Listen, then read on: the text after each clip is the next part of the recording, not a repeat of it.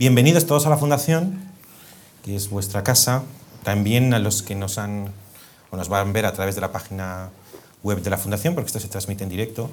Os preguntaréis por qué le hemos hecho esta tan, tan rara, ¿no? Una hora. Bueno, porque tenemos los eh, derechos de transmisión mundiales de, esto y lo hemos hecho en coordinación con el mercado chino, que había una gran demanda de, la, de retransmisión en directo de este acto. ¿Y por qué en la Fundación? Porque esto requiere una explicación. ¿Por qué hacemos este acto en la Fundación Juan Mar? Porque he publicado otros libros, jamás eh, he hecho presentación de mis libros aquí en la Fundación, jamás he dado una conferencia en la Fundación, pero recibí una llamada del presidente de esta fundación cuando le envié un ejemplar del libro que me dijo, oye, mm, has escrito un libro sobre fundaciones, eres el director de esta fundación, sería un poco excéntrico que presentaras este libro en otra fundación, como yo inicialmente tenía pensado. Y entonces decidí que, en efecto, no pasaría nada por hacer una excepción a la regla general que aplicamos con gran severidad. Aquí nunca hacemos presentaciones de libro, salvo aquellos que estén promovidos por la propia fundación, como es la colección Españoles Eminentes, que hemos publicado biografías, conforme a un plan eh, trazado por nosotros y que vamos goteando en la colección Españoles Eminentes que publica Taurus. Con esa única excepción, aquí no se presentan libros, tampoco los míos. Pero, bueno, un libro de fundaciones escrito por el director de la fundación, parecía que no estaba de más, por, lo menos así lo pensaba el, lo pensaba el presidente, presentarlo eh, aquí. Nos hemos reunido los tres que estamos aquí en el, en el estrado antes y hemos llegado a un acuerdo, y es que las presentaciones del libro son posiblemente el acto más aburrido que existe. Sometes al público asistente a un comportamiento sádico, les obligas a oír unos capítulos normalmente interminables de agradecimientos, agradecimiento a mi madre, a mi padre, a mi tío, a mi padrino, a mi fisioterapeuta, al psiquiatra, y es algo que no suele ser muy divertido para la pública asistente. Y luego tiene que asistir a otro capítulo no menos tedioso, que es el de elogios, que muchas veces además se nota que no son sentidos ni, ni pensados al libro y eh, a su autor. Nosotros hemos pensado que en realidad este acto tenemos que planteárnoslo como que nos prestáis una hora de vuestro tiempo, cosa que desde luego me llena de gratitud, y vamos a intentar que paséis un buen rato. Hemos elegido una fórmula, la podemos cambiar sobre la marcha, mm, pero tenemos conciencia de ser un pasatiempo para vosotros y ojalá cumplamos con nuestro objetivo de que paséis un buen tiempo. Para ello he pensado que las dos personas a las que he pedido, y también mi gratitud se dirige a ellos, que participen en este acto, son Rafael Atienza y Tessa Sanjurjo, porque de una manera directa o indirecta han tenido que ver con, con el engendro que hoy celebramos. Rafael Atienza, el marqués de Salvatierra, es teniente hermano mayor de la Real Maestranza de Caballería de Ronda y es responsable de la recopilación porque, no diré que ha estado con una insistencia insoportable, pero sí sugirió alguna vez que se recopilaran estos eh, escritos, como lo cual es algo así como un autor intelectual del, delito, y porque impulsó esta colección de textos y es coeditor, a la maestranza, de la publicación de este libro. Y luego Teresa Sanjurjo, directora de la Fundación, bueno, la directora ahora de la, de la Fundación Princesa de Asturias, y que es posiblemente la fundación española más conocida del mundo. Eh, además, ella ha sido directora de la Asociación Española de Fundaciones, en la, de la que yo bueno, pues, eh, soy y he sido durante mucho tiempo miembro de la Junta Directiva. Y en calidad de directora, eh, en compañía y en coordinación con algún presidente, alguno de ellos aquí presente, pues me indujeron en su día que publicara, redactara, compusiera algunos de los textos que contiene este libro, entre ellos el que da título al libro, y además fueron testigos de su lectura en lo que hemos llamado eh, conferencias generales de la Asociación Española de Fundaciones, en realidad algo así como el Congreso Nacional de Fundaciones, pues tuve la oportunidad de leer la primera conferencia, una conferencia en la primera y en la tercera eh, de estos congresos nacionales que se recogen de una u otra manera armonizados y pulidos en el libro que hoy presentamos. Rafael Atienza y Teresa Sanjurjo. Y luego teníamos que buscar un, presentador y tenía que ser una persona bueno, pues que conociera los textos, que, tuviera familiaridad con la asociación de fundaciones, con el mundo de las fundaciones, y que tuviera sobre todo bueno, pues un carácter eh, carismático y que pudiera mimar y hablar con mimo y con, con amor eh, de este trabajo, con la admiración que merece y luego buscando, buscando, pues pensamos que el autor del libro es el que podía hablar con más mimo, del, del, libro con mayor admiración. Y por eso, aunque sea no malo, seré yo mismo el que haga de, de moderador de, de, esta conversación, que además tiene la ventaja de que si veo que los comentarios o los juicios no solamente son críticos, sino me basta aunque sean tibios, pues atajo la situación y le, le, quito el turno de palabra y se la paso al otro o yo mismo empiezo a hablar. Y en cuanto al formato, pues hemos pensado que habla primero Rafael, eh, después habla Teresa, mmm, luego yo reacciono a sus comentarios, hago también mi propia eh, presentación de 10 minutos, una cosa así. Se abre debate, es un poco inesperado porque aunque no tengo nada preparado, lo que más me gustaría es poder hacer preguntas a ellos. Eh, y luego quien quiera, pues cuando lleguemos más o menos unos 50 minutos, quien quiera formular alguna pregunta, pues con mucho gusto es bienvenido a esa pregunta y más o menos a la hora el pasatiempo termina y nos volvemos a nuestra casa, eso sí, con, yo lleno de gratitud por vuestra presencia. Así que, sin más, eh, Rafael, es tu turno. Bien, pues yo quiero agradecer a la Fundación Juan Marc el que me dé la ocasión de estar sentado en esta mesa, aunque sea reiterar lo que ha dicho, pero sobre todo quiero agradecer aquí la presencia de todos ustedes. Un amigo mío mexicano solía decir que los amigos se ven en la cárcel, en la enfermedad y en las presentaciones de libros. Yo les agradezco muy de veras que en un día como este estén ustedes todos aquí. Yo sé muy bien que si se exceptúa quizás con la posible excepción de mi hija Soledad, ustedes han venido aquí para escuchar a Javier Gomá y a Teresa Sanjurjo, pero ustedes saben igual que yo que en estos actos, antes de que tomen la palabra las personas que, cuya opinión realmente nos interesa y nos convocan aquí, antes de eso hay que escuchar a una persona que no se sabe muy bien quién es ni por qué habla y lo que es peor, que pese a que su opinión no nos interesa en absoluto, se obstinan en poner su grano de arena a la enjundia de la cuestión que vaya a salir.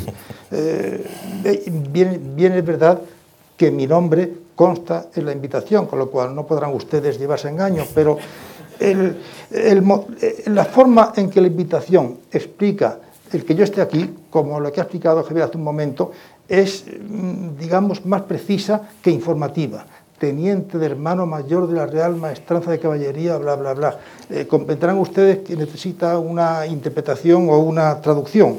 Estoy aquí como responsable de una institución sin ánimo de lucro, fundada por Felipe II en 1573 y coeditora, con pretextos, del libro que aquí se presenta y voy a referirme tan solo a un aspecto de la institución por si pudiera interesarle a alguno de ustedes.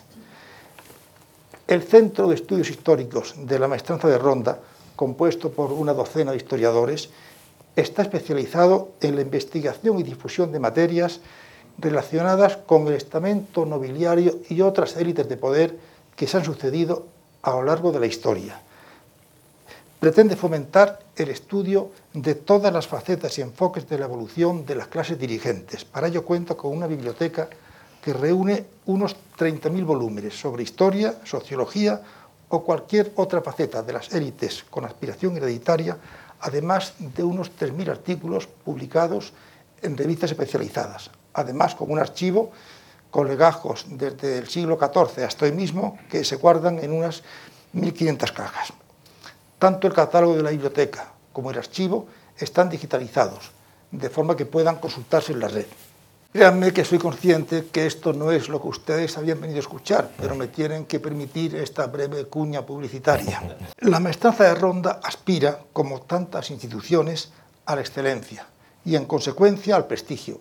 Otra cosa es que lo logre, pues el mercado del prestigio es uno de los más competitivos del mundo. Tras el poder y el dinero, que se disputan el primer y segundo puesto. Esta separación es nueva. Durante siglos, prestigio, fama, poder y dinero eran una misma cosa, eran el patrimonio de las oligarquías dirigentes.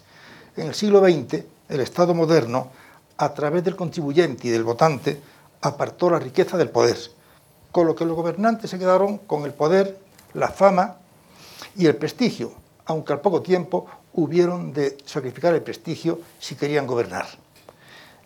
El prestigio, pues, se ha mostrado muy volátil y ahora ha venido a posarse en el mundo de los grandes profesionales y académicos y en las instituciones como la que están representadas en esta mesa. Pero el prestigio y la fama han tomado también caminos divergentes, como vemos con algunos académicos estrella, y cada vez es mayor la distancia entre la calidad del trabajo y la fama del ponente. Ya apenas quedan famosos con prestigio o prestigiosos con fama. Hay excepciones, claro está. Una de ellas es eh, nuestro anfitrión de hoy. Eh, su pensamiento riguroso, afilado y original ha logrado sobreponerse a su evidente telegenia y popularidad. Los lenguajes del dinero, del poder y del prestigio también han divergido. El lenguaje del dinero no puede ser más claro y cuantificable. También es claro el poder, pero no así su lenguaje. Más bien al contrario, es la expresión pública de humildad y servicio al público lo que delata al poderoso. El lenguaje de las instituciones sin ánimo de lucro, por su parte, está cargado de buenas intenciones y sus resultados son difíciles de medir, como explica con la centrada precisión Javier Gomá, al aludir a que se ha pecado de excesiva pretenciosidad, con el abuso de términos como generosidad, filantropía, altruismo o mecenazgo. Estoy terminando. Un peligro de estas instituciones, advierte Javier Gomá, es que por falta de exigencia, por la dificultad de cuantificación de resultados o por exceso de autocomplacencia, se puede llegar a hacer mal el bien. Nada es fácil, ni siquiera hacer el bien. No está al alcance de cualquiera. Como cualquier actividad, no está al alcance de todos y no siempre mantiene una exigencia como la que requiere, sin ir más lejos, el ánimo de lucro. Ahí el mercado devora a quien se descuida un minuto. Hay una tendencia natural a pensar que determinadas tareas, por ser altruistas o abnegadas, no exigen gran competencia. En un artículo escribía Juan José Millás que todo el mundo tiene la fantasía que podría escribir bien si se dedicara a ello. Pues a veces lo mismo sucede con el trabajo desinteresado y la entrega a causas edificantes. Y termino. Sobre estas y otras materias, la Carta a las Fundaciones Españolas define, aclara y sobre todo propone, con la habitual precisión de su autor, que al final de un capítulo, tras acertadas sugerencias, escribe. El horizonte que emerge tras reordenar las expectativas y deshacer malentendidos es igualmente prometedor, de la máxima importancia social y, a mi parecer, digno de atraer a los talentos mejores y más capaces de la presente y futuras generaciones. Así sea. Muchas gracias. Has mencionado algunos de los motores de la, de la historia, el poder, la política, el prestigio. Yo creo que hay, hay uno que te falta, pero bueno, luego si quieres eh, hablamos sobre, sobre ello. Teresa, es, tu turno. Gracias, Javier, y buenas tardes y muchas gracias por acompañarnos hoy en esto que Javier ha calificado casi como una tortura, la presentación de un libro. Para ellos. Para ellos, claro. a mí me llamó Javier esta Navidad con prisa, que me sorprendió, eh, y el motivo de la llamada era invitarme a venir hoy aquí para presentar este libro y le pregunté que por qué y me dijo eh, que por la fundación que ahora tengo el privilegio de dirigir y también por haber estado muchos años trabajando en la Asociación Española de Fundaciones. Aquí hay varios amigos de la asociación, eh, compañeros, miembros de la Junta Directiva, y mm, yo pensé en ese momento que ya he olvidado mucho de lo que aprendí en contacto con tantas fundaciones que forman parte de la asociación y otras muchas que no están integradas en ella, pero con las que sí teníamos un trato frecuente. A pesar de eso, eh, pensé, bueno, quizá pueda aportar algo que no hice en su día, cuando se celebraron estas conferencias generales para las que Javier escribió las cartas y además sacó una espinita eh, clavada desde entonces. Y es que yo ya en aquel momento pensé, y sigo pensando ahora después de haber leído el libro, que no estoy de acuerdo con muchas de las cosas que dice Javier. Como ahora estoy en su club de fans, ya comprendo que es una cosa horrorosa decirlo, pero es que es la verdad y tengo que decirlo.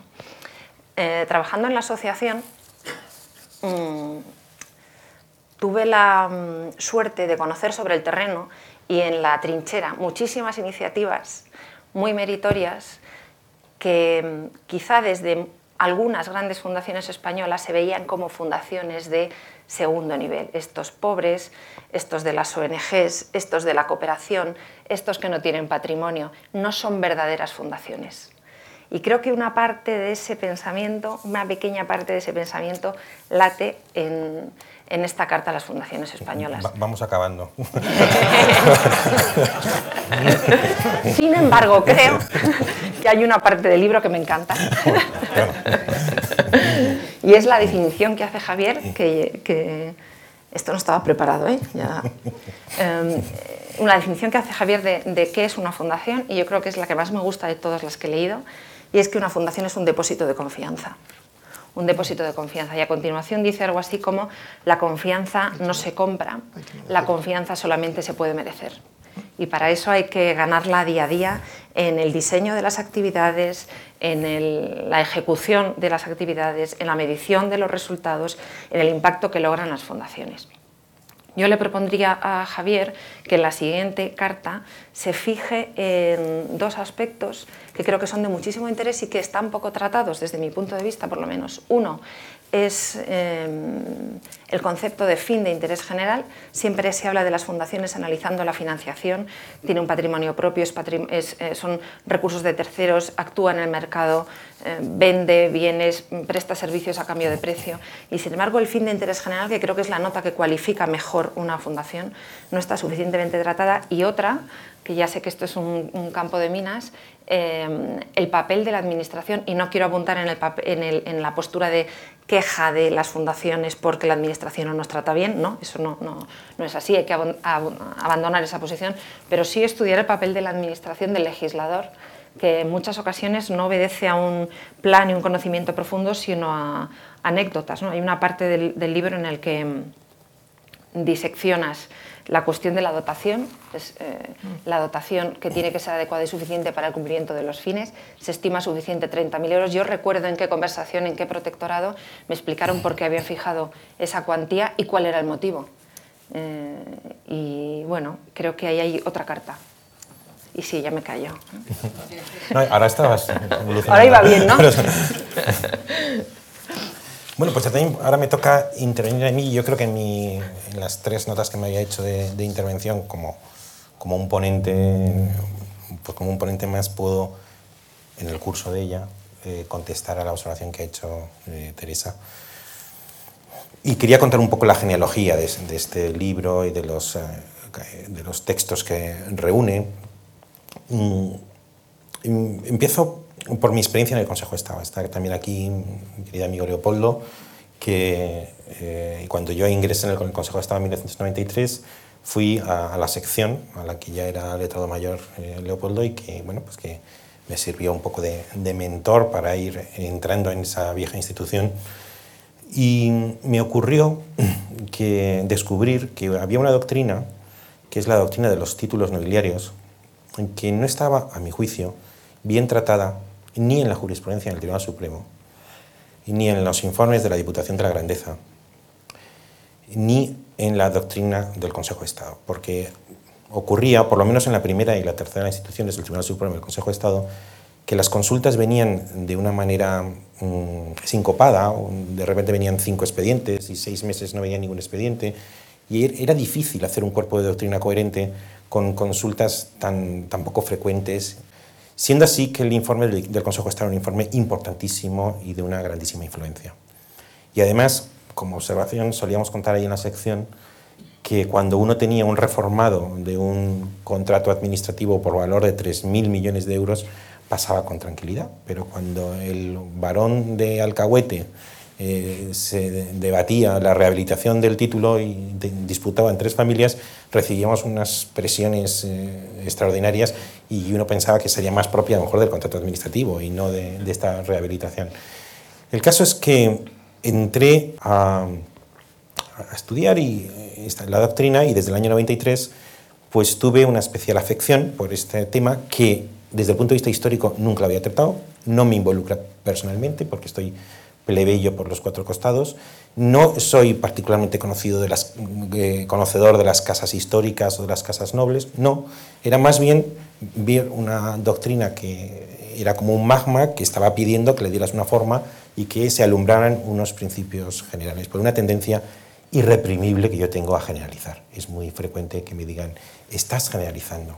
No hay que generalizar. Yo siempre contradigo esa frase, porque yo pienso que las mejores cosas que ocurren en el mundo tienen que ver con generalizaciones. La ciencia es una generalización, la luz eléctrica que estamos ahora disfrutando es otra generalización, el coche es otra generalización, la filosofía es otra generalización, la, ciencia lo es, la tecnología, hay que generalizar, generalizamos poco y cada vez que me dicen eso yo digo que es lo contrario, tenemos que generalizar y el, lo cierto es que en el Consejo de Estado generalice y contribuí, yo no solo, sino que contribuí a la elaboración de una doctrina general, unos principios generales. Me pasé de ese contexto, el de, eh, la, doctrina de los, títulos nobiliarios, empecé a trabajar aquí en el año 96. Que además no es un terreno tan distante del de los títulos nobiliarios, puesto que títulos y fundaciones son vinculaciones también. Es una vinculación, es sustraer una de las capacidades del dominio, preservando todas las demás intactas. Esa que se sustrae es la capacidad de disponer, y tanto los títulos nobiliarios que se fundaban normalmente en relación con un mayorazgo, como una fundación que también se funda, son vinculaciones y por tanto pues, salté de un terreno a otro con un cierto aire de familia. Y me encontré que la doctrina sobre fundaciones, más abundante, con un cuerpo más nutrido, eh, también adolecía de, eh, de graves defectos. La inmensa mayoría de la doctrina sobre fundaciones es una doctrina jurídica que comenta la ley de fundaciones y los reglamentos vigentes, o son, en su gran mayoría, estudios sociológicos y económicos que estudian eh, el sector. Pero la oportunidad, primero, de trabajar en una fundación y luego dirigirla y, por tanto, tener un conocimiento de primera mano y una experiencia casi, diría que, vivencial, combinado con esa tendencia a la generalización irreprimible, me fue llevando a tener una visión propia, una visión del cuadro entero del mundo de las fundaciones, en la, que me separaba un poco de esa doctrina dominante, o bien jurídica, comentario de la ley de fundaciones y sus reglamentos, o bien sociológica. Como ha dicho Rafael, eh, me parecía que la aproximación a la esencia de las fundaciones no era adecuada, tampoco sus clasificaciones, tampoco la retórica con la que normalmente el sector justifica y legitima sus actividades, que abundaban los lugares comunes, que la, mirada era una mirada externa, o si era interna era excesivamente empírica, sin elevarse los principios generales, y a golpe de conferencia, de artículo eh, ocasional y algún otro estudio para la revista científica, fui estableciendo las bases para mi propia visión de las cosas, que creo que tiene la peculiaridad de nacer de la experiencia y sin embargo hacer de esa experiencia una visión general. Y en, el libro traté de redefinir qué es una fundación, bajo, como ha mencionado también Teresa, con, una perspectiva propia, distinguir entre clases de las fundaciones que realmente se las sean, no una clasificación que es la que normalmente se aplica, que es una clasificación externa, que yo que sé, la clasificación de fundaciones públicas, privadas, publicación por el domicilio, españoles, extranjeras, por su actividad educativas, culturales, pero que no, entraban en la verdadera naturaleza de la fundación, enunciar su historia, básicamente fue una historia de prejuicios que ha ido sufriendo la, la, fundación, porque la historia de las fundaciones es una historia de tres clases de prejuicios, el liberal, el intervencionista y ahora que podríamos llamar de ingeniería financiera, el proponer un lenguaje alternativo al lenguaje dominante, que creo que es un lenguaje inauténtico, que trata de generar unas expectativas sobre la realidad de las fundaciones que no son expectativas reales, cuando la realidad que subyace a ese lenguaje es totalmente estimable, como también ha mencionado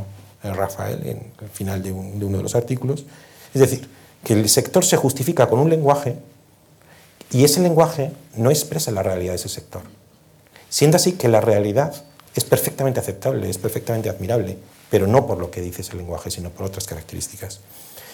Poner el conjunto de, las fundaciones en el cuadro más amplio del que ahí llamo la economía distributiva, mm, ponerlo las fundaciones también en el conjunto de la redistribución general que una sociedad hace de su riqueza, bien a través de impuestos, bien a través de las fundaciones u otros instrumentos útiles para esa redistribución, repensar el mecenazgo, que si hay algo que está sometido a una retórica no auténtica es eh, justamente el mecenazgo, cuando la realidad que subyace, insisto, es también digna de admiración y de, protección.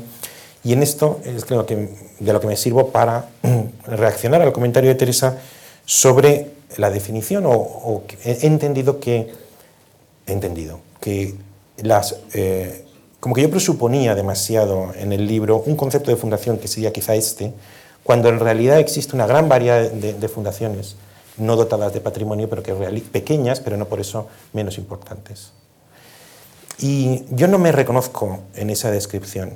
Sí reconozco que cuando hago una tipología de las fundaciones, defiendo que la Fundación Juan March representa con exactitud un modelo de esa tipología que trazo. Pero si hay algo en lo que insisto en el libro es que la definición legal de las fundaciones, que es tributaria de la definición del Código Civil, a su vez tributaria de la dogmática alemana, esto sería un poco largo de aquel, de aquel entonces, presupone que hay personas jurídicas formadas por personas, asociaciones o corporaciones y personas jurídicas formadas por patrimonio, que serían las fundaciones, es la definición clásica. Entonces una fundación es un patrimonio afectado a un fin. Y justamente trato de decir, repasar, cómo la definición legal contenida primero en el Código Civil y luego en la Ley de Fundaciones, cada uno de los rasgos que establece no se corresponde con la realidad ninguno de los rasgos. Y entre ellos no es cierto que una fundación tenga que ser un patrimonio afecto a un fin. No lo es. En muchísimos casos no lo es, o lo es de una manera irrisoria, o lo es de una manera que no define su esencia. De, modo que quizá el 90% de las fundaciones existentes no son realmente fundaciones, eh, patrimonios afectos a un fin. Son otra cosa, pero no por eso dejan de ser fundaciones. Fijaos la retórica falsa de la que antes hablaba. Se define la fundación como un patrimonio afecto a fin, pero luego el 90% de las fundaciones realmente existentes no lo son. Y además, conceptualmente, no hay necesidad alguna de que lo sea. Y cuando se vuelve a utilizar un lenguaje adecuado que describa con acuidad el verdadero comportamiento de ese sector, no hay necesidad alguna de que lo sea. Veámoslo con otro lenguaje, menos pretencioso, apartemos quizá el lenguaje de, pues eso, de patrimonio, efecto, en fin, participación, sociedad civil, tercer sector, el, filantropía, generosidad, que puede concurrir, pero muchísimas veces no concurre y no pasa nada. Y no solamente no pasa nada, sino que es digno de protección. Y puede ser admirable en muchos aspectos, aunque no cumpla esa retórica que está consagrada por el uso. Más aún, no solamente esa crítica que yo hago a las fundaciones a la definición de las fundaciones como patrimonio afecto en fin, abre generosamente los brazos a otras fundaciones que son la mayoría, que muchas veces simplemente son técnicas de gestión, o que son, como ocurre, fundaciones creadas para concurrir a subvenciones. La subvención que convoca el ministerio tal pide que aquellos que sean adjudicatarios de, subvenciones tengan la forma de fundación. Entonces, un grupo humano que quiere concurrir a su subvención, pues crea una fundación instrumentalmente para obtener esa subvención. Eso, en mi opinión, es fundación también, aunque no tenga nada que ver con la fundación legal. De tal manera que la crítica que hago a la definición legal de fundación, a mi juicio, abriría el terreno para que, sin complejos y sin mala conciencia, un montón de formas que la exuberancia del sector nos muestra, se acogiera a la definición que doy de fundación y del sector como transferencias eh, redistributivas de, rentas. Tan es así que en determinado momento afirmo que se ha puesto mucho el acento en el aspecto patrimonial y nos hemos olvidado, o a veces nos olvidamos, de la importancia que tiene el aspecto temporal. Porque hay gente que da dinero. Y hay gente que puede ser tan admirable como la que da dinero que da algo que es más importante que el dinero, que es el tiempo. ¿Cómo valoramos a esas personas que dan tiempo. Tú, por ejemplo, ¿cuánto dinero percibes en, eh, digamos, en, A, de, la... De la, de la, de la, de la, de la es decir, realmente tú, tu máxima donación que haces, tu filantropía consiste en tiempo.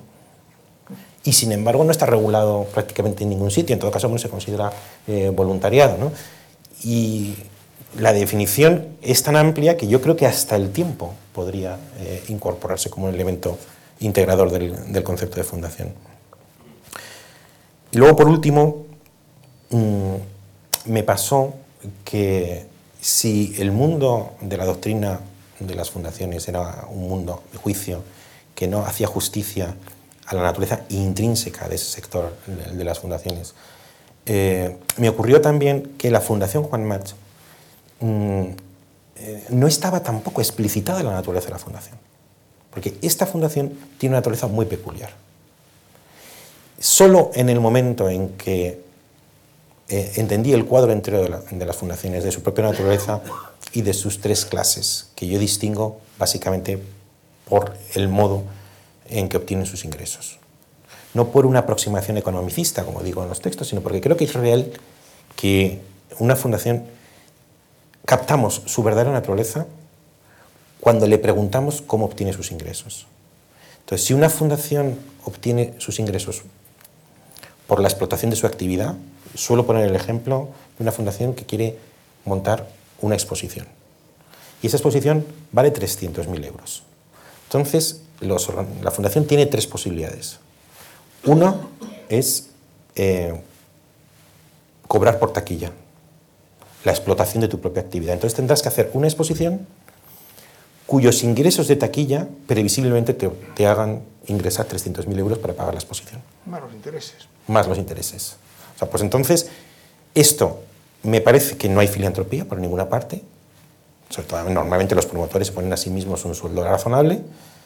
No hay filantropía, pero a mi juicio es digno de protección jurídica y merece pues los, descuentos y el tratamiento privilegiado que la ley establece porque amplía la oferta cultural, pongamos, de Madrid. Eso está bien, eso mejora la ciudad. En el concepto puro 1, concepto puro 2, la exposición quieres que sea gratis total, necesitas obtener 300.000 euros y se lo pides a un patrocinador. ¿Hay aquí filantropía? El patrocinador normalmente, normalmente busca algún tipo de proyección de la imagen de patrocinio en sectores que se le resisten o para hacer una imagen más amable, pero no hay, aparentemente, en un estado puro, filantropía, pero, insisto, hay, enriquece la oferta cultural de una ciudad. Por tanto, es digno de protección. No hay filantropía, no hay participación de la sociedad civil, no hay generosidad, no hay nada de eso, pero es digno de protección. Es cierto que tiene un condicionante, y es que tendrás que hacer aquella exposición que o bien atraiga el número de visitantes suficiente para devolver la deuda, por tanto no podrás arriesgar mucho, no podrás ser muy innovador, si tendrás que hacer algo, o no podrás hacer algo que no sea muy popular y muy movilizador, o bien al patrocinador le parezca bien y sea digno de que su marca aparezca asociada a esa iniciativa. Por tanto, estás condicionado respecto a la elección de la exposición, pero insisto en que me parece absolutamente digno de protección. Y luego está el tercer caso, que son las fundaciones que dicen todo gratis y nada de patrocinadores, lo pago yo. Normalmente porque tienes un, eh, tienes un patrimonio propio. Dentro de las fundaciones que tienen un patrimonio propio, conviene distinguir si el patrimonio lo ha puesto una empresa o lo ha puesto una familia. Porque la empresa puede y posiblemente debe perseguir siempre el lucro, de una manera directa o indirecta, mientras que una familia muchas veces lo persigue y muchas veces no. Con lo cual, el patrimonio puesto por una familia puede ser verdaderamente una, no puede, puede no tener otra intención que la redistribución de la riqueza organizada a través de una institución de, y con, que sea la, la sociedad la beneficiaria. Entonces tenemos fundacional, fundación, patrimonial, mmm, familiar y luego yo pongo un requisito más normalmente. Y es, es interesante saber, no es definitivo, pero es interesante saber si esa fundación con el paso del tiempo, el patrimonio que tiene es, sigue en la empresa matriz o no. Porque cuando el fundador una familia, un prohombre, un prócer, quiere poner un dinero normalmente significativo para, que, para dotar a la fundación y que, que sea el modo de financiación de la actividad de esa fundación, lo normal al principio es que salga de la empresa matriz. de la empresa que ha dado dinero a ese, a ese fundador. Pero con el paso del tiempo, 5 años, 10 años, 15 años, 20 años, lo normal es que esa fundación haga lo que toda fundación, que todo individuo hace si su único objetivo es, eh, es pues, disminuir los riesgos y por tanto asegurar la viabilidad a medio y largo plazo. Y es redistribuir, es diferenciar, es diversificar, el patrimonio. Bien, pues resultaba que la Fundación Juan March era una fundación pura, en el sentido de que es una fundación patrimonial, todas sus actividades se financian por los rendimientos de su propio patrimonio, ese patrimonio lo ha puesto no una corporación o un banco, sino una familia, y pasados ya, como este año además celebramos los 50, 60 aniversario de la, de la creación de esta fundación, su patrimonio es diversificado. Entonces, representaba un modelo puro dentro de esta categorización que ahora se he propuesto. Y además es una fundación, por supuesto, de todo gratis, sin patrocinador, que tiene además mm, como peculiaridad, en contraste con otras instituciones, el que no gastamos un euro en publicidad, no, no ponemos anuncios de nuestras actividades, el que venga viene porque le da la gana, eh, por contrapartida los medios nos tratan particularmente bien, eh, no necesitamos, no veréis en las marquesinas de, las calles eh, un anuncio de una exposición de la Fundación, no veréis una página entera en un periódico anunciando un concierto de la Fundación, la inauguración de la temporada, no veréis nada de eso. Y porque ese dinero lo tendríamos que detraer del dinero que dedicamos a nuestras actividades y teniendo que elegir entre actividades y promoción, eh, elegimos la, actividad con la circunstancia después de que además viene, viene muchísima gente y nuestras actividades prácticamente siempre están, están llenas. Entonces, era interesante para mí en esta fundación hecha por mallorquines y que los mallorquines tienen una tendencia a la no generalización. Es, todo viven como en un mundo implícito.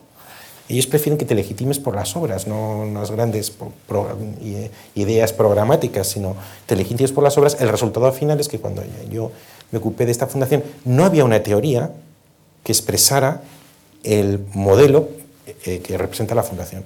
Entonces, me sirvió para hacer un planteamiento general, este libro me refiero, las publicaciones que reúne este libro, me sirvió para hacer un planteamiento general del cuadro de las fundaciones tal como mi experiencia y la generalización de esa experiencia me aconsejaba e insertar dentro de ello el modelo específico que representa la Fundación Juan March. Y así contesta a Teresa, sin pretender que el modelo de la Fundación sea el mejor. No me voy a atrever a decir nada más, porque menuda respuesta. No, no, no. Al contrario, yo ya he terminado y os ruego que podáis hacer algún tipo de, comentario eh, adicional, Teresa, Rafael. Yo tengo una pregunta para ti. ¿Por qué no pones en relación esas tres formas de financiación con la independencia de la Fundación para cumplir sus fines de interés general, que son lo que justifican su propia naturaleza? Porque me parece que eso sería lo determinante. Bueno, lo he dicho, porque fíjate que he dicho que si tú tienes que hacer una exposición mm. y necesitas 300.000 euros, la Fórmula 1 y la Fórmula 2, dignas de protección, te condicionan. Porque solamente podrás hacer una exposición de Picasso. ¿O no? Vamos a ver, fíjate. Depende de lo que encuentres. Si tú quieres hacer una exposición que cuesta 300.000 euros con intereses, te condiciona en el sentido de que necesitas 300.000 euros. Y que si los quieres obtener por taquilla, en un modelo puro, tendrás que hacer una exposición que preveas que los ingresos por taquilla, la movilización de la gente en sus visitas, multiplicado por el precio de taquilla, de 300.000. Entonces, a lo mejor tú dices, no, a mí me interesa esta exposición que no ha venido nunca a España, que es un, pintor desconocido de gran calidad o que por las razones que sean mm, pues no, no ha tenido un monográfico, ya, pero es que esto no nos va a dar 300.000 euros, hagamos Picasso. U otra opción es, no, no, todo gratis, pero voy a buscar un patrocinador. Y entonces el patrocinador, te sientas con el patrocinador y te dice, muy bien, ¿qué exposición vas a hacer? Pues no sé, voy a hacer una exposición de un tipo interesantísimo, de, de Praga, que ahora está... Ya, pero es que eso nosotros ¿Quién va a venir a esto? ¿Y esto qué, qué impacto va a tener en prensa si no al patrocinador le interesara que haya muchos visitantes y que tenga impacto en prensa? Por tanto, solamente podrás hacer aquellas exposiciones que previsiblemente tengan impacto en prensa, que pueden ser exposiciones de sin orden, pero algo te condicionan, la independencia. Mientras que si tú tienes tu propio patrimonio, y el patrimonio sobre todo es un patrimonio familiar más que corporativo, aun cuando conozco de cada una de las cosas que estoy diciendo, fundaciones que con estos condicionantes son plenamente independientes. Plenamente independientes, lo que pasa que condicionadas. Es más fácil, y aquí hay gente del equipo directivo que lo sabe, hasta qué punto cuando nos reunimos y salen las cosas bien, eh, digo con mucha frecuencia, hombre, no van a salir las cosas bien. Estamos en el centro de Madrid, todo gratis. Tenemos el dinero ya eh, a nuestra disposición. Si no lo hacemos bien es que somos tontos. Pero lo cierto es que eh, las fundaciones patrimoniales, familiares y con patrimonio diversificado, a veces digo, no es tan fácil distinguir, es como aquello que dicen ¿no? sobre la, la felicidad. El dinero no da la felicidad pero produce un sentimiento tan parecido que solo un especialista logra diferenciarlo. ¿no? Pues de la misma manera, a veces no es fácil distinguir entre una fundación dotada con un amplio patrimonio de un amplio patrimonio que utiliza la técnica fundacional.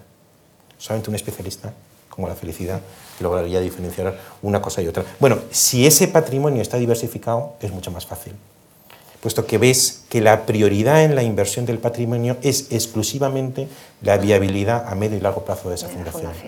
Y eso te da, te da independencia, porque la independencia no solamente es una independencia de hoy, es una independencia eh, a largo plazo. Dicho lo cual, eso lo digo también como modo de autoexigencia a la Fundación Juan March, porque nosotros tenemos unas condiciones privilegiadas que hacen que si nos equivocamos solo pueda ser nuestra culpa, no podamos desplazar fácilmente la culpa al, patrocinador o al visitante. Las fundaciones americanas entiendo que están obligadas a gastar un porcentaje mínimo del capital cada año. Para evitar que el capital sea simplemente un paquete de acciones del banco, la sociedad que sea, que nunca, nunca dará, rentará lo suficiente, con lo cual se evita justamente eso. Entiendo yo. El 3% creo que es. Sí, han cambiado. No sé si antes eran 5 o el 3%, no recuerdo. Eso, hombre, eso tiene la... O sea, en España Mm, las fundaciones no tienen la obligación de gastar un mínimo respecto al patrimonio. Eh, tienen la obligación de que los ingresos que les producen ese patrimonio en un 70% vayan a financiar las actividades y al menos un 30% como mucho revierta en la propia dotación. Pero tú puedes tener un patrimonio de 100.000 millones de euros que si lo tienes invertido y no lo materializas, no, no, no, lo, no lo, conviertes en líquido o, no, lo produces los ingresos en el patrimonio si no genera rendimientos, eh, pues podrías no hacer nada. Podrías no hacer absolutamente nada. Entonces, en tu mano está... Claro, por eso digo, tú tienes una fundación, no sé, eh, la, fundación, una fundación en la que el fundador no tiene hijos.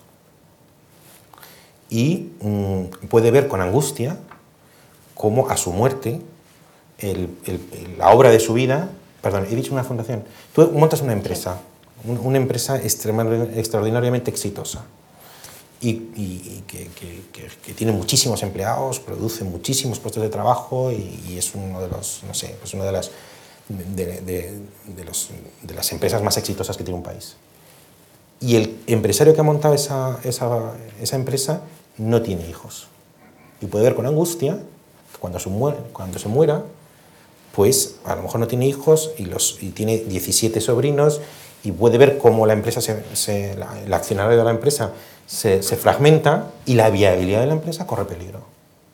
Entonces, crea una fundación para que gestione esa empresa. A mí eso me parece bien.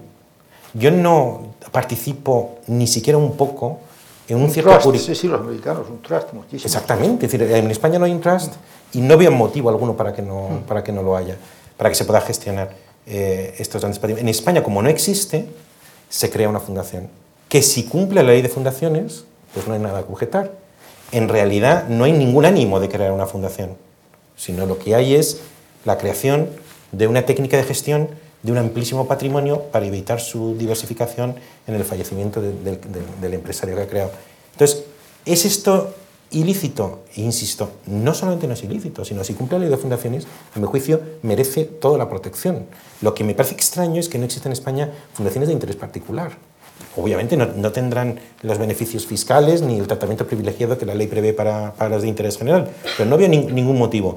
Ahora bien, esa fundación que nace por estas circunstancias como técnica de gestión de un amplio patrimonio en prevención de su disolución o fragmentación al fallecimiento del empresario, es de naturaleza distinta, de naturaleza distinta de una fundación que ha sido creada por un señor que es tan multimillonario que no le produce ningún placer especial tener un millón de euros más y sin embargo le produce placer que ese millón de euros más pues, se pueda distribuir en la sociedad.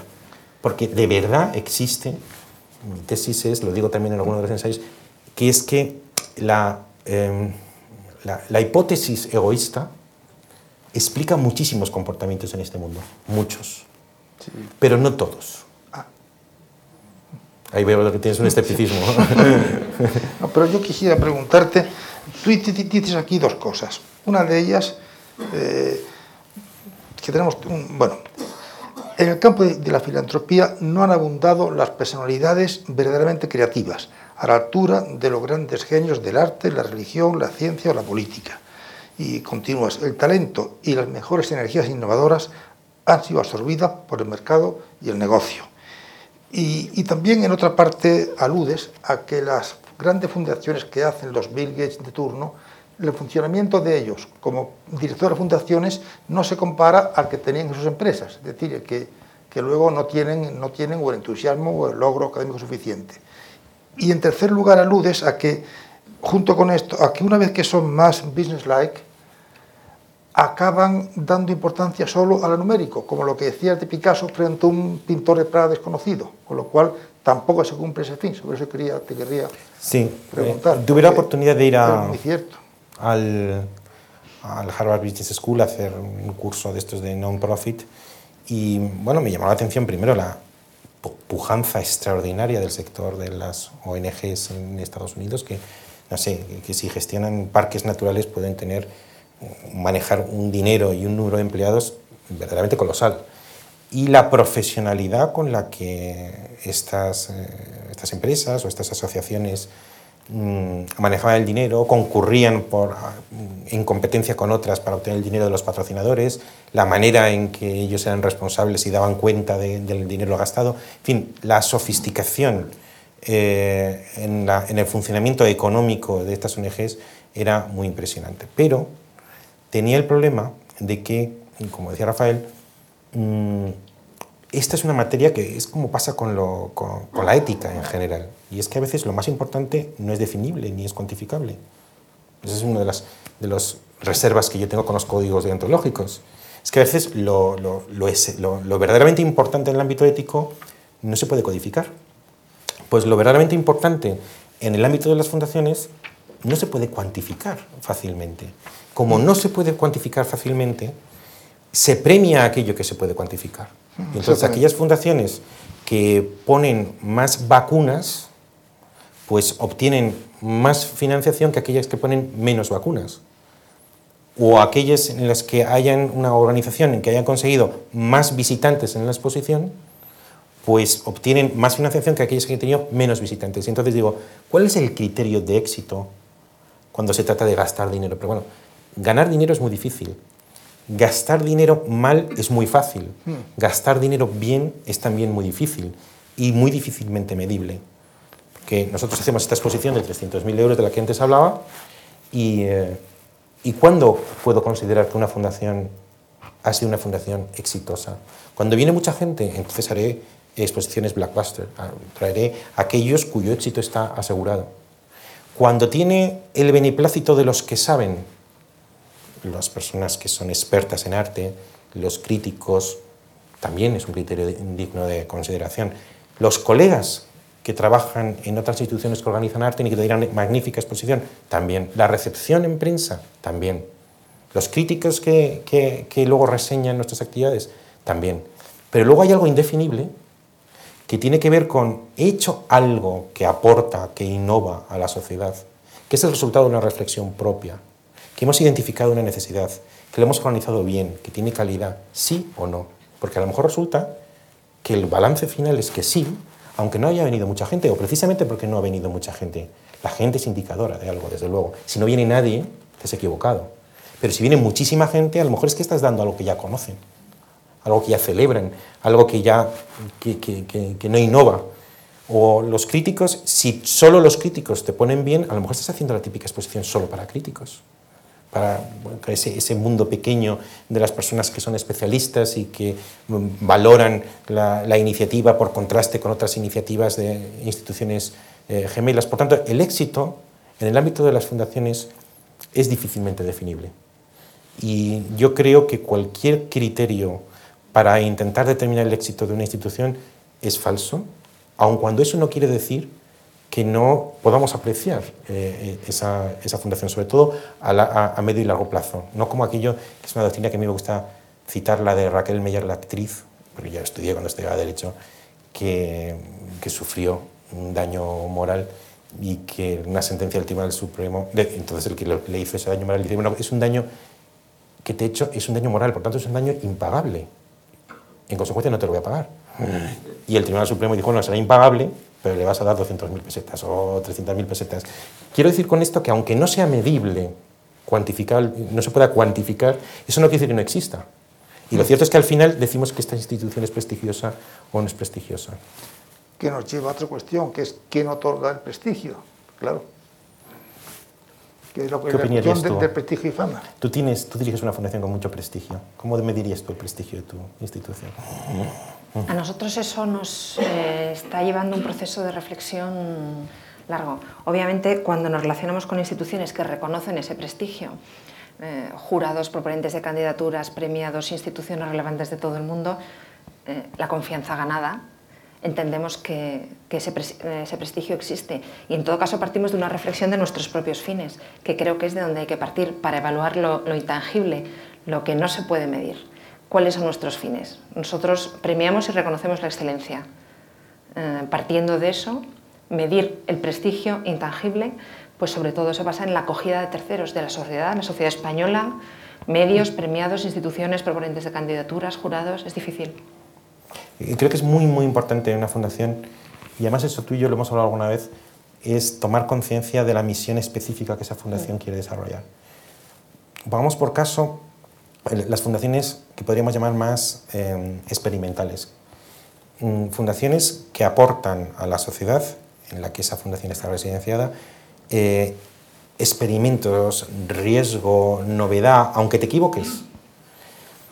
Y luego estas otras fundaciones que no me duelen prendas en decir que es más la de la Fundación Juan Mar, que es una fundación que podríamos llamar genéricamente clásica, que quiere decir que sobre todo aspira a generar confianza.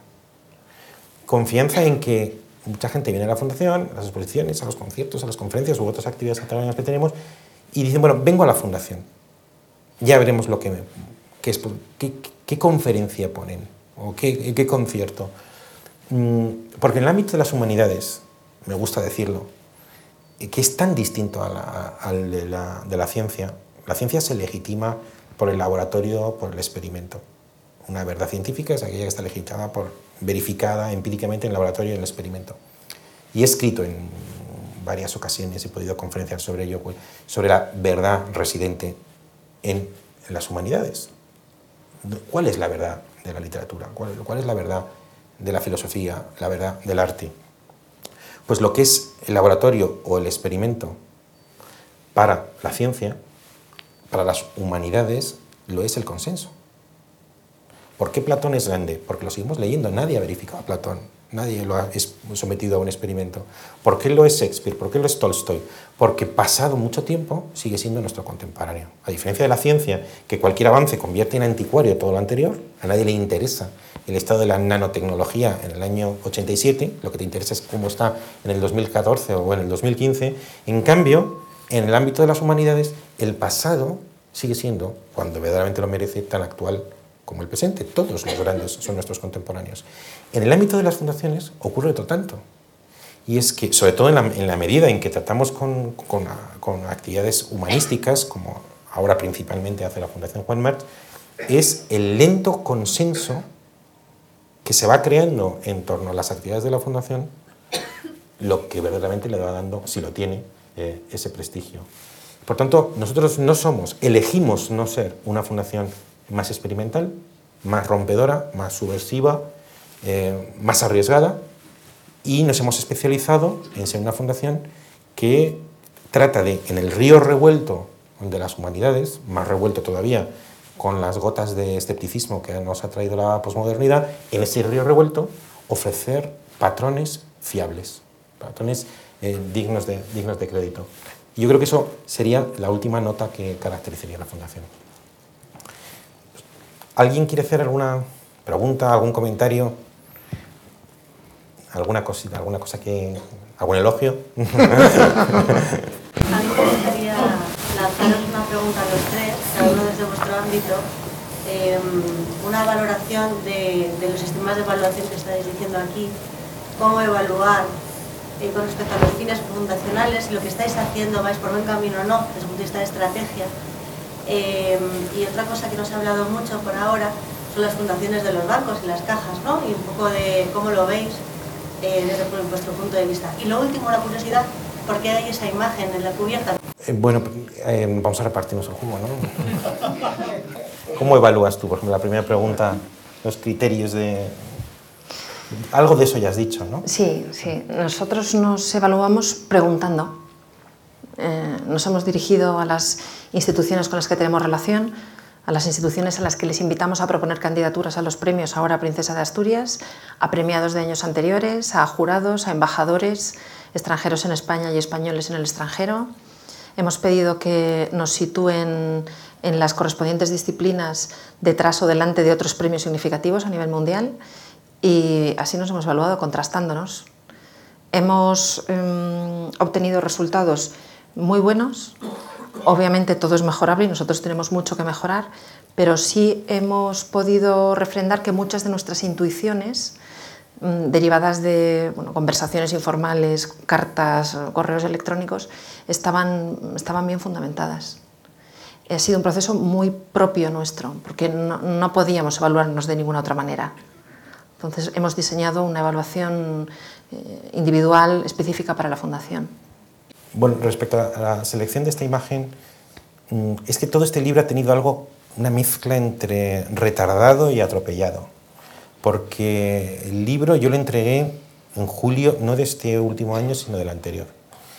Y, eh, sin embargo estuvo como en un limbo una, temporada hasta que de pronto me dijeron, no, lo, sacamos antes de verano, lo sacamos en septiembre, o no sé qué me dijeron. Entonces, eh, escribí la introducción eh, y escogimos una imagen que es la que había visto, como alguien, antes un amigo nos ha comentado, eh, una imagen que estaba en, una exposición sobre Pompeya en la casa del lector, que, bueno, que son, tiene que ver, pues quizás sea una de las primeras representaciones de un, de un, de un escritor, y que nos parecía bella y, poco más, no, no, no, tiene más razón de ser.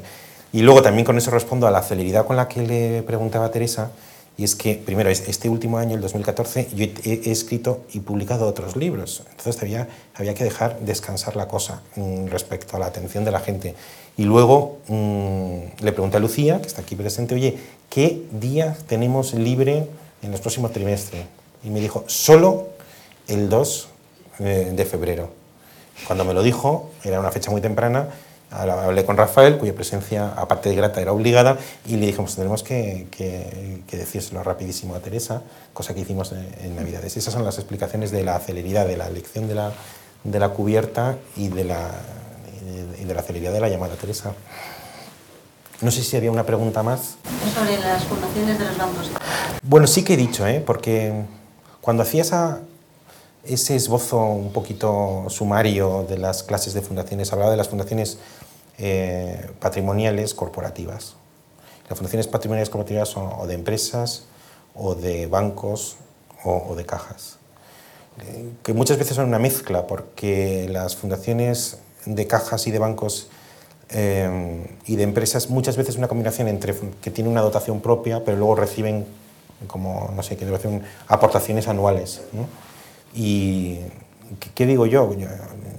yo? digo que sí, que tienen insisto además en, el libro, tienen eh, pues, dignas de protección, dignas de admiración y que al final, si cumplen la ley como lo cumplen, mm, debo decir además que las fundaciones son de los sectores más regulados, más inspeccionados, más observados y que más documentación tienen que enviar a los protectorados, que tienen más potestades que cualquier otra institución análoga lo tienen respecto a, al mercado. Por tanto, es un sector particularmente regulado, transparente, observado, pues, eh, pues que tienen, mm, contribuyen enormemente a la oferta cultural, educativa, eh, científica de, de, este país y que por tanto merecen, a mi juicio, toda la protección del mundo. Está aquí entre nosotros el vicepresidente ejecutivo de la Fundación Telefónica, que a lo mejor tiene algo que decir o quiere decir algo, Emilio, pero no sé si una pena. Bueno, aprovecho el capítulo de elogios para decir que, que la Fundación Juan Marc es un ejemplo, eh, por lo menos para nosotros, en todo lo que hace referencia a exposiciones, a arte, etc. Y eso, aunque la medición cuantitativa es significativa, es mucho más importante el prestigio que ha conseguido y que despierta. Y por eso quiero aprovechar para felicitaros. Muchas gracias. Eh, hombre, sí, la, la, es un, hace poco además estaban las instalaciones de la Fundación Telefónica, son extraordinaria después de la intervención que se hizo en la calle Gran Vía, que son absolutamente extraordinarias, este tienen una línea, yo diría que una combinación entre clásico y experimental, porque hace una combinación muy equilibrada de, ambas cosas y que es incuestionable ¿no? que la Fundación Telefónica pues, contribuya a enriquecer, mejorar la oferta cultural, científica, eh, estética de, este país, así que, ¿qué voy a decir? Más que deshacerme en elogios y que ojalá existieran más fundaciones como, como esta. ¿Alguna, ¿Alguna otra intervención? Venga, animaos. Ahí hay una, al fondo. Yo, yo tengo una con Andrés García, Asociación Española de y es, habéis dicho que la fundación es un depósito de confianza, y yo tengo una pregunta que me hago desde hace mucho tiempo, es, y ahora más todavía, es ¿por qué las fundaciones seguimos estando bajo sospecha? ¿Quién responde eso? Teresa, ¿quieres responder? No. Vamos a ver, las fundaciones... Somos amigos desde hace mucho Sí, tiempo, sí. Juan y yo. Sí. Las fundaciones están bajo sospecha, primero, han estado bajo sospecha siempre, y uno de los ensayos de este libro expone la historia general de las fundaciones en España como la secuencia de tres prejuicios, el prejuicio liberal, a partir justamente de la ley desvinculadora de, De la- de la de- democratización. de 1820, España y Francia, sí. que se considera que en España todo bien se presume libre y en consecuencia cualquier vinculación es sospechosa. Y la fundación es una, una vinculación que se sustrae del libre comercio en el mercado. Por tanto, era algo sospechosa y que además desde 1820, como sabéis, la historia de las fundaciones fue declinando hasta su casi desaparición. Por eso esta fundación, la Fundación Juan March, representó una novedad, y lo puedo decir porque yo no tengo absolutamente nada que ver, y es que las fundaciones ah, en el siglo XX eran sobre todo fundaciones mendicantes o fundaciones inmobiliarias, una fundación universitaria, una fundación que era un hospicio, una fundación que era un castillo, una fundación que, que gestionaba pues, un, un patrimonio normalmente inmobiliario, y de repente irrumpe en 1955 una fundación dotada con dinero. Dinero. Dinero en pesetas y dinero en dólares que permitió, cuando no había libertad de, cambio de moneda, mmm, mandar a la gente a que estudiara o trabajara en el extranjero, pagándoles con dólares, que no tenía conversión porque ya estaba la dotación hecha eh, en dólares. Entonces eso representó un cambio en el panorama de la historia de las fundaciones. Pero las fundaciones, primero, tuvieron el prejuicio liberal. Luego, el prejuicio intervencionista, podríamos llamar socialdemócrata, que dice, si es de interés general, entonces es de interés estatal. Es título habilitante para la intervención administrativa burocrática. Por tanto, las fundaciones sobran.